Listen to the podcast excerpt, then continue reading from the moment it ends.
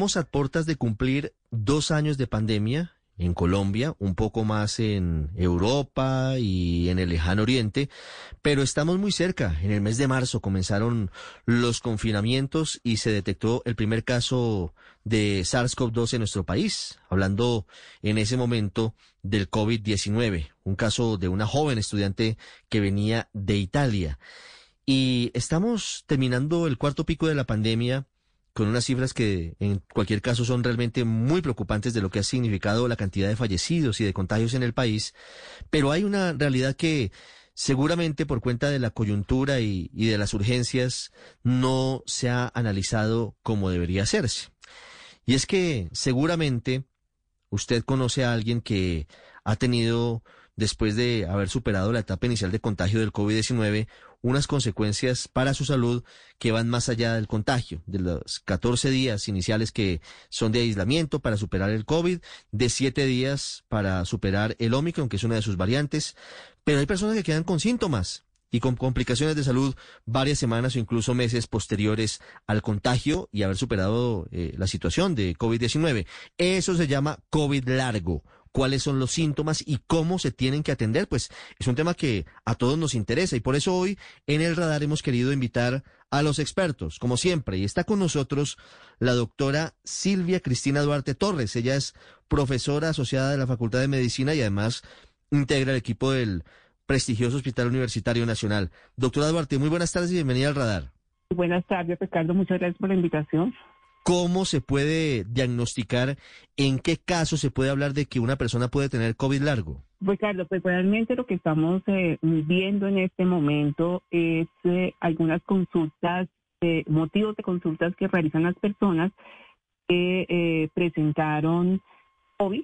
Algunas estuvieron en unidad de cuidados intensivos, otras solamente estuvieron hospitalizadas y algunas pasaron su tiempo en, en su casa digamos que algunas de las ocupaciones mayores eh, están relacionadas con sensaciones de cansancio al límite y prolongado, eh, que puede estar asociado a veces con eh, otras otros síntomas como una debilidad, como falta de energía, como dificultad para llevar a cabo ciertas tareas que antes eran común y corriente hacerlas, que en condiciones normales se hacía.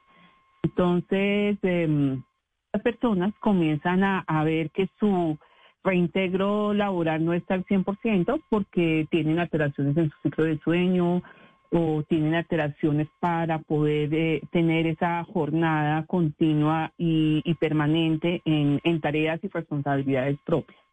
Eh, vemos y encontramos a veces alteraciones eh, de poder mantener la atención o eh, memoria a corto plazo súper precisa y ágil.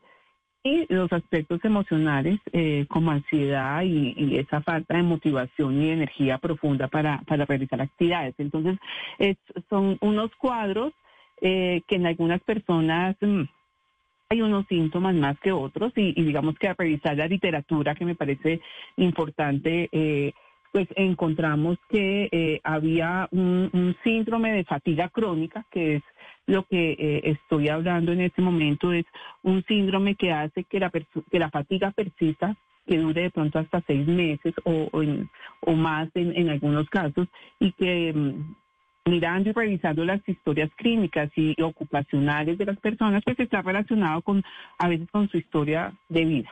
Entonces, mm, eh, encontramos que en, algunos casos eh, han tenido antecedentes antes del COVID eh, con algunas dificultades como la ansiedad o, o crisis depresivas. Fisiológicamente, antes de hablar de la salud mental, doctora Duarte, pues hay diferente gravedad en las secuelas que puede dejar el COVID.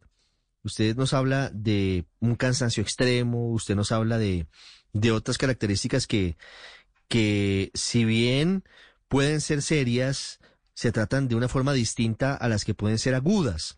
¿Cómo son esos escenarios diferentes? Uno que debe tratarse con seguramente manejo durante semanas o meses y otros que requieren atención más urgente. Por ejemplo, algunas personas quedan con una tos larga sin tener el virus. Entonces, ¿cómo se diferencian esos escenarios? en los casos que hemos visto, eh, encontramos, digamos que eh, ciertos tópicos, digamos, la, la tos persistente que eh, presenta sobre todo cuando realizan una actividad un poco más larga o, que exige mayor capacidad eh, respiratoria, como subir escaleras o caminar una distancia mucho más larga, se hace que la persona comience a consultar y obviamente eh, estos chequeos y estos controles médicos que creo que esta parte de, hacer seguimiento y control es lo más importante de estos casos eh, va en conjunto también a veces con eh, alteraciones en el sueño alteraciones y también dificultades para poder conciliar ese sueño y, y específicamente lo que a veces se reporta mm, también que limita o restringe la actividad es eh, un dolor de cabeza que puede permanecer, eh, un dolor articular, eh, que en ciertos segmentos que pueden ser de pronto los de los de mayor uso y que antes no se habían presentado. Y pues hay que hacer ese reconocimiento como le digo yo de acuerdo a la historia de, del individuo a lo previo, porque la historia y lo previo también hace eh, que haya respondido con una serie de, formas de, expresar como esas molestias y hay una predisposición, así como la parte emocional o la parte cognitiva. Mm. Esa parte emocional y cognitiva es cierto, además del dolor de cabeza, doctora Duarte, en algunas ocasiones las personas que pueden sufrir esto que se llama coloquialmente el COVID largo, pueden tener que afrontar pérdidas de memoria temporales o tal vez se sienten menos agudos que de costumbre mentalmente.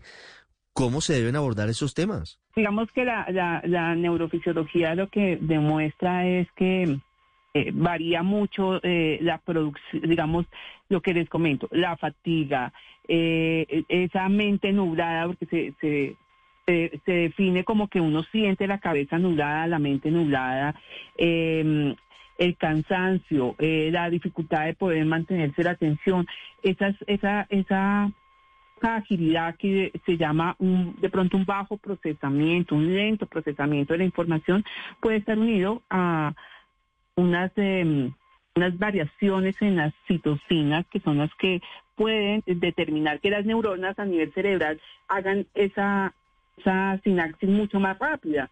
Sin embargo, estas habilidades eh, que son las que se consumen mucho más en las actividades, pues están determinadas de que se vuelva a, reentrenar, que uno eh, como persona pueda identificar en qué momentos y en qué actividades se está presentando eh, estos, estas fatigas y estos estados de, de, cansancio prolongado, de niebla mental, de dolor eh, porque está muy unido también a, la, satisfacción que se produce en la realización de la actividad. Entonces, digamos que lo que se eh, está trabajando en este momento es cómo lograr que la persona identifique estas acciones, eh, en qué momentos y en qué actividades y que logre conocer cuáles son las actividades que le exigen mayor gasto de energía.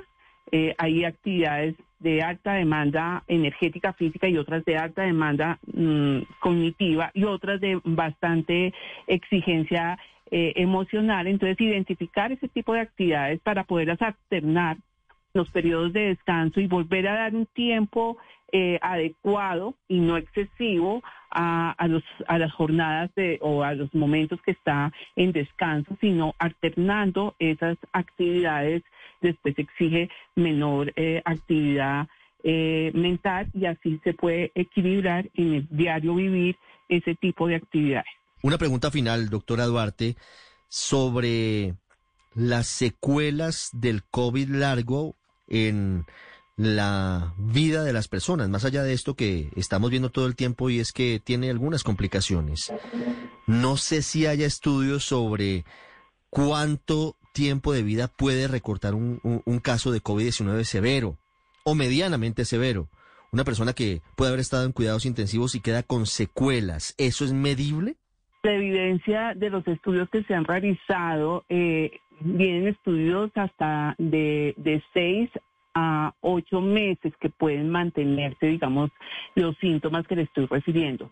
Creo que en este momento, como bien, bien lo dijo usted al principio, pues estamos eh, viendo las investigaciones de los reportes del desempeño de las personas y del impacto emocional, eh, mental y físico dado el COVID. Creo que en este momento estamos eh, mirando y recibiendo todavía mucha información y, viendo qué es lo que pasa y cómo lo podemos manejar. Eh, eh, todos los días recibimos informaciones de investigaciones de qué es lo que está pasando y, cómo podemos lograr que ese impacto sea menor. A veces le echamos la culpa todo al, COVID, al confinamiento y, eso es lo que también tenemos que identificar. Eh, e, esos grados de impacto eh, y cuáles realmente son productos del COVID, de las, de las eh, situaciones que se tuvieron que manejar para poderlo manejar, como fue el confinamiento y obviamente regreso a volver a tener una vida común que es la idea final y definitiva de quien termina superando el COVID, que es la mayoría de las personas. Doctora Silvia Cristina Duarte, muchas gracias. Señor, con mucho gusto, pues estamos en esas. Eh, para lograr que cada una de las personas puedan pues tener mejor calidad de vida, puedan tener, eh, hayamos aprendido de esta situación y, al contrario, podamos eh, eh, tener mayor número de posibilidades de disfrutar de las cosas que nos da estar vivo. Hey, Drew Scott here, and I'm Jonathan Scott, reminding you that life's better with a home policy from American Family Insurance. They can help you get just the right protection at just the right price and help you save when you bundle home and auto. Kind of like Goldilocks and the Three Bears. It'll be just right for you. We love a custom build. American Family Insurance. Insure carefully, dream fearlessly. Get a quote and find an agent at amfam.com. Products not available in every state. Visit amfam.com to learn how discounts may apply to you. American Family Mutual Insurance Company SI and its operating company 6000 American Parkway, Madison, Wisconsin.